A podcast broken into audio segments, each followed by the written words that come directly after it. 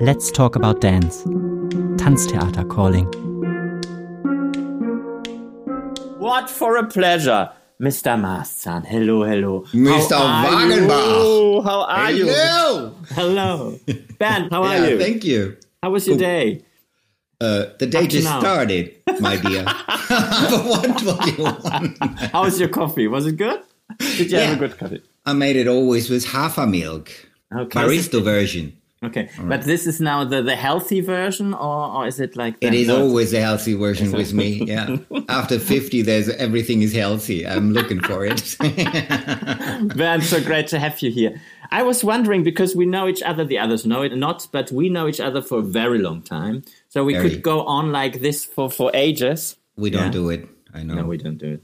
When we now talk about, or in this format, let's talk about dance, yeah. About your career at the Tanztheater and your, let's say, transformation. Because you are not just a dancer and a physio, you also were a Gardener. gardener. So maybe we start with that. So you started being a gardener before you went to Folkwang. I always wanted to become an actor, but through the education of my parents, they say like, you know, it's better like you learn something you earn money with. I had to choose a job before. So I actually first I choose the job of a social security Oh, Jesus, yeah, that's true. agent. Okay. And this was too bureaucratic for me. After one year and one month, I find uh, certain possibilities to quit that Get job with the anger of my parents in my back. But I had a solution. I said, like, if that is it not, if the social security officer it is not. So it might be 180 degrees the other way around, might be somebody who's working in the earth with the hands. So I started Okay. like the education of a gardener. And I got really, really happy inside that, you know, all these natural elements, all this heat and all this coldness uh, during the cold days during the winter. Uh, many stories possible, but uh, I keep myself short. And then I thought, like, so now I can go on with my parallel sort or my parallel practical way of becoming an artist Yeah. and I started like being um, statist in the theater of Krefeld as an actor, like an Extra. on, on the side, like a yeah. statist in opera pieces. And then in one opera piece, there were coming four girls, like four little swannies. I was just like attracted, and I'd forgot to get on stage with my own job. So and then somebody, I felt this still. That's I a felt, good beginning for this career, actually. yeah, I get the cold turkey. I felt the warm hand of somebody on my left shoulder. It's still there, right? And I got goose skin, like I got them now. It's like I got goose skin and say like, oh fuck, I got this. Oh, I'm sorry. I- I didn't went out for my cue in the theater and I had the warm hand and I knew for what it is. And I know it is the organizer of the statistery asking me like, what are you doing here? Mm-hmm. So I don't know how this story continues. I forgot it. But then I was just like infected right away by by dance. You know, infected in a good way. Nice word for nowadays because of the pandemic. I'm infected by movements. And then I started like, okay, maybe I, I can do something before I enter the school of being an actor. I can work on my body. I had two ballet schools. Like first I went to a guy, he took it very serious, like to give class to me, but he took it also very serious, like to get me as a lover. That was my way out of the first dance school. So then I had to stop in my sense of like, okay, if that is going this way, then I'm probably not part of the dance world. But I worked so much in the in the first dance school. I worked like the base class, the advanced class, and the class for older people, like was called like aerobic in these days. And he said, like, if you don't do all the three classes, I don't see any future of a dancer in you. So I worked in the garden for eight hours, like went home, changed my clothes, washed my fingers. Then I went to to take class like from six o'clock until ten thirty. How old were you at this stage? I was 19 at this time. I thought like I have to do it or more serious or I just leave it. So then I went to that guy and that guy just fell in love with me after one year. And so I stopped. And then one of the women of the aerobic class just like met me in the street and shout on me, just like, where are you in class? What happened to you? And it was so loud and it, she was so extremely telling me um, I'm going the wrong way. That she convinced me through her loud voice and through her focus on me that I need to do something to continue with dance. Mm-hmm. So right away, I wrote the letter for the audition in Folkwang. Two weeks later, I got the invitation for the audition. I went to the audition. And you were 19 and you had like how many hours lesson? Like one year or what? Yeah. When yeah. I think like people when they want to be professionals, they have like for long time training before. So yeah, was it normal or was it just an exception? To get this ball into the goal, it was always an exception with me. I'm feeling a theme coming up. Therefore, I'm asking. I'm feeling the ball rolling. Exactly. I went through the audition.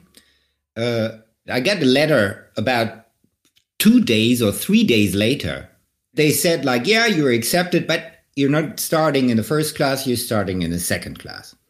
Oh. And then I thought like, wow, this is exceptional. And uh, maybe Biggie, what the woman's name was, who was taking the class by my first ballet teacher in aerobic, was right, like to send me to that school.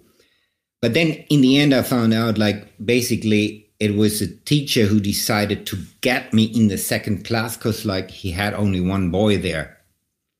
Okay. And to make this kind of competition between the boys which is helpful to bring dancers development career yeah. in a de- development career right um i got into the second class. But the second class was just like not because i was so good because like i need to, to work to get on the level. So the teachers all the teachers, like my modern teacher, my classical teacher, and my historical teacher, they put me like into their um, hands, and some of them they went with me beside the normal schedule plan of a dancer to build up the status of the technique the class had. Basically, I was called like not there's coming Bernd the dancer. I was always called like there's coming Bernd the worker at this time, right? At the end of the three years, I made the master class with my modern teacher, Jean Cébron, and I had to teach the first and second class in the school. And I learned like two solos from my modern teacher, Jean Cébron. Which was a big honor, huh? That was a big honor, yeah. He was full of knowledge, and I was hungry for knowledge about where movements come from, how is it connected to your feelings? How is the form connected to your emotions? What do the emotions to fulfill the form in a kind of takeable things for the public? Because like if you only show the technique, then you also can go in sports. You don't need to shine. But the shining element in dance, which is the most important because that is what magnetizes the public coming to see you, I learned with him. I started to learn like to bring these things in relation, in a good relation. And what did Bernd, the, the worker, so was it how you described yourself, learn especially from Jean Cébron? Because Pina was also very influenced or valued him very strongly or was a very strong relation there. Yeah. And we learned also one duet which Jean Cébron and Pina danced together. That I learned with Marija. She was also in that school at that moment and we learned it together to get close to that feeling what they both felt together at this moment that was a big honor but in the other way the teachers were magnetic with me it was like kind of peinlich for that moment i see the greed and the jealousy in the eyes of the ambitious dancers they wanted to do something and they put so much power in it but i got all these sweets from the teachers why do you think was this that you had like this special position? Was it because you had a different background, a different ambition, or different wish to learn, or was it talent? I wanted to gain. I didn't want to learn. I wanted to gain knowledge because like there was something in me which moves me, which wanted to come out, but I didn't know the language. And the reason why, you know, it's like an ordinary day in Germany, we're not a dance country in this way when you bring us in relation to Brazil, Argentina, Italy, Spain, France. You know, we're not that much in dance. So um, I'm not coming from a big town like Düsseldorf or like this. I'm coming from a little small town. So my mind was also small town related. I knew that also I needed to change this small town bourgeois thinking of my head into a kind of more world citizen, universal idea. I had my ambition, I had my curiosity. Like body is pure curiosity for me. Still now. You know where this curiosity comes from? That there was really a search what you just described that you're really looking for something. Because sometimes we're thinking so much into boxes you know? First we do this first we do the foundation and then we do this and then we do this and then we do this. But when there is not a real question why we want to build a house or why we want to search it also doesn't matter if we have the boxes. Therefore, I found it quite interesting that you said you had this need or this curiosity for body when was then the first time you met Pina or when you were confronted with her work? Do you remember that's this? I mean, I think you do. no, that's know. a good ongoing. In the examination of the third class, that was my second year, it was the third year of the other dancers in my class. Pina was just sitting there. The school director changed on that season I came on school. Before it was Hans Züllig directing the school. With my coming, was Pina directing the school. I didn't know much about Pina at that time. I wanted to actually mainly become Prince, you know, getting completely involved in the movement of Nureyev and Baryshnikov. And then Pina saw me in this examination. She saw like Malou was also there because Malou was a, my modern teacher at, okay. at that time, Malou Airaudo. And Pina just looked like we had a diagonal in classic ballet. I don't know the variation anymore. But in the end of the diagonal, I was just like very close to Pina and very close to Malou. Malou was sitting actually on the window and Pina was sitting on the bench, the same bench where, where, where this hilarious photo of her is made in the studio. Mm-hmm. And then she said to Malou, it's Pylades. Okay. And I didn't know who the hell is Pylades. And then when I enter the company, she pulls actually Iphigenie on the plan. And I had to learn the role of Pylades with Ed Kortlandt. And Bernd, what do you think did Pina see in you when she saw you dancing? I have no idea. I had the eyes on me and the eyes were looking on me and I knew she wants something from me.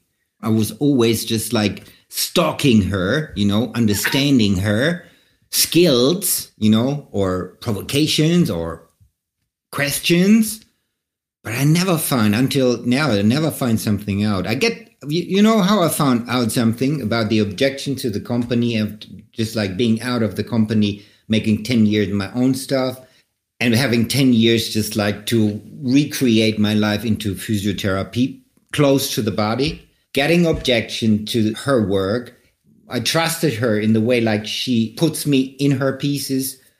They were made, or you know, she take the things for the new creations from me, I respected, I accepted that completely, and I was completely happy with this. But what do you think did she take from you in the relationship? What kind of quality? Did you ever thought about which color you were? I'm for myself, like uh, I think I am a green color. Green color in spiritual sections. What's the green in the spiritual context? Maybe you can explain. It's the hard part. It's talking about the heart chakra. Mm-hmm. And I feel really good in the green part, right?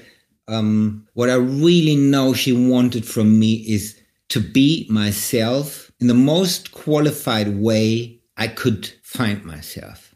And she supported any way. And she took any technique. Is it words or is it provocation? Is it ignorance? To ignorance somebody when you have a lot of question makes you looking for yourself. It is always like with this little word oi before or let me say like what oi means in Latino means like oipneu, apneu, you know? Apneu is just like very bad breathing. Uh, uh, uh, and oipneu is the really good breathing. So you always have the good and the bad side in anything what comes to you and anything what you give. So it depends on the communication level, on the quality, how you take it, you know. ignorance in this sense, like sometimes she could be very ignorant, but you know it is not personal.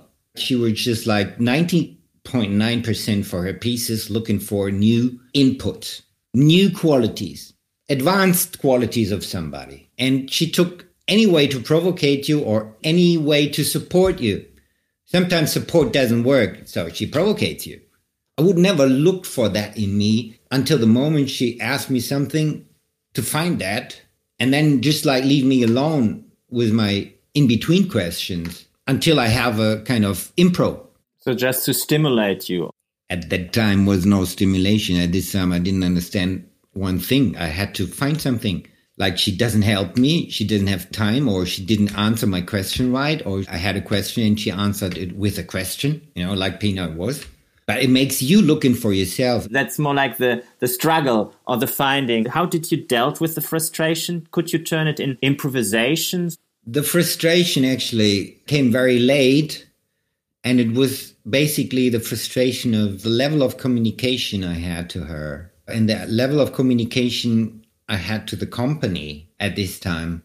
I took the stage very serious. Like there's nothing private for me on stage. Was never and will never be. That was the first thing I learned in ballet class. Like you know, put your personal person outside. Come in as a schwamm. With Iphigenie and Orpheus, I was with Pina alone in the studio and worked with her alone, which was like completely different than any other rehearsals like with the company by itself. Like you could really feel that she's following you and she's knowing what your elbow and what your fingers are doing. She's having question and having her tools like to think about these things to bring your sensitivity to parts of your body what was then a question when you rehearsed for example orpheus how you breathe when you do this movement and how did you breathe I didn't know at this time. I just like went into the thing and said like, okay, I don't try to make my breathing. I listen to my breathing. Yeah. I listen how I breathe. She said like, yeah, try try different breathings. There was like one diagonal what was Orpheus doing, and then she said like, look, in this point I don't breathe. In this diagonal I don't breathe at all. Like try to make it without breathing.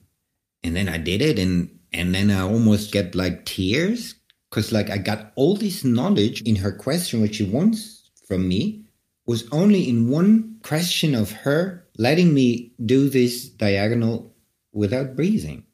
It was her work, and she puts me in and she finds a way to engage myself in looking good in her eyes. Right? I think that was a nice thing for her also she said to me i love to work with you because like many things happens i get a little bit like thrilled in my head and think like oh wow and now i'm somebody you know time by time pina comes and just say like i told you this and this and that you know it's like you're not doing that anymore is it forgotten or uh, don't you care about it and then she turns around and goes to her table and then i say like whoa it's like I'm not somebody. I still have to give an update. I still have to be again there. I have you still to have to work. I still have to work. Right. I still have to work. I was there. Or is it very German that you still have to work? I mean, I think especially the generation in post-war Germany were brought up in this kind of going on. But I also completely agree with you that it's also a very general human thing that we really connect through work and that we have to what you said like update ourselves. Nobody can be sure what has been achieved because we actually don't know what we achieved or maybe we don't know anything. But was it this what you learned from pina? I think it's interesting to describe this mentality. I was never a fan of work work by itself doesn't make sense in my eyes especially for dance, it, it brings you 95% to your goal, but the last 5% you never reach. And that make you an engagement. That makes you being seen, you know. Everyone has it. Like Joseph Beuys says, everyone is an artist. If you have the curiosity to find your own artist, I'm pretty sure like everyone is doing something in its life was very special. There's a very curiosity inside he didn't want to work on it. He just like he cannot leave it. he just continues, and that is the way of Pina. How I see Pina was working, Pina was always with her work. The child, the husband, the group, the friends, they were all involved. Nowadays, I make, as a physiotherapist, I make a difference. I leave my work in the studio and I go home and I'm private. But before, it wasn't like that. When I was a dancer, I was always with dance. I take a cup, I was dancing. I was turning to somebody, I was dancing. Like Dominique says in Carnation in the kindergarten already. I didn't know I'd do that or I did that. The nonverbal language is the most important communication quality you can have when you talk to somebody. It is the words, but basically you understand through the movement. Otherwise, your mind is more too much involved, right? And then you become a mind worker. Yeah. Is it still your curiosity now as a physio, or you know, working with the company or working with dancers? Is it a kind of knowledge and curiosity you want to support them because you have an understanding of the dancing body within this context? Yeah, definitely it's a support. We had like pieces with the Trauerspiel with ash and a swimming island on the stage with salt, with sand, with water. We didn't have a physiotherapist there. We we didn't have one like that, you know. And she said like, yeah, when you're sick, then you go to the doctor, then you get the yellow paper, you bring the yellow paper, you get sick, you go home, you wait, you make yourself clean. I work with somebody else. mm, I didn't want to get sick. I actually I want to work with her, so I don't want to get sick, right? There was that time when we really went on tournée and we had to work a lot and I wished like to have not only a hot bath or a kind of tennis balls or like somebody to talk to. There was a moment, a group of people they went to a shiatsu therapeut and they brought the shiatsu therapeut in. In the objection, when I started to study physiotherapy, for me it became clearer and clearer and clearer that my demanding in that time was like a real demand which has to be fulfilled, which has to be answered. So then I said, like, I can go back to the company and support. You know, I can be that answer for them, which I wanted actually in my time. I know all of the repertoire pieces which I was in and which was strongly hard for the body, like Sacre or Gebirge. I can be empathic with them. I know what they feel. I know how they are when they are on stage. When I see rehearsals, I can see like, oh my God, there's something with the knee or something with the foot. So I can combine little coaching things for the shining idea which is also part of physiotherapy to bring somebody back into shape. So mainly it is a support thing, but it's also a kind of support on what it needs to be balanced again. We talked about the body and your curiosity with the body in the different parts of your career and now also as a physiotherapist. What do you think you learned from Pina about the body as a final question? Honesty. Honesty, pure honesty. It's like you don't know who you are and what you are until you don't find your own movement. I mean, it's a treasure for everyone who was reflected by her. She was looking like this to you, and she wants to bring you on the same level. She was always talking between yin and yang, between man and woman, between girl and boy, because that is a frontier where we're dealing with ourselves also inside. But the most challenging thing for me is how to walk together. And that is for me Tango Argentino now. The feeling, you know, of following, the feeling of leading.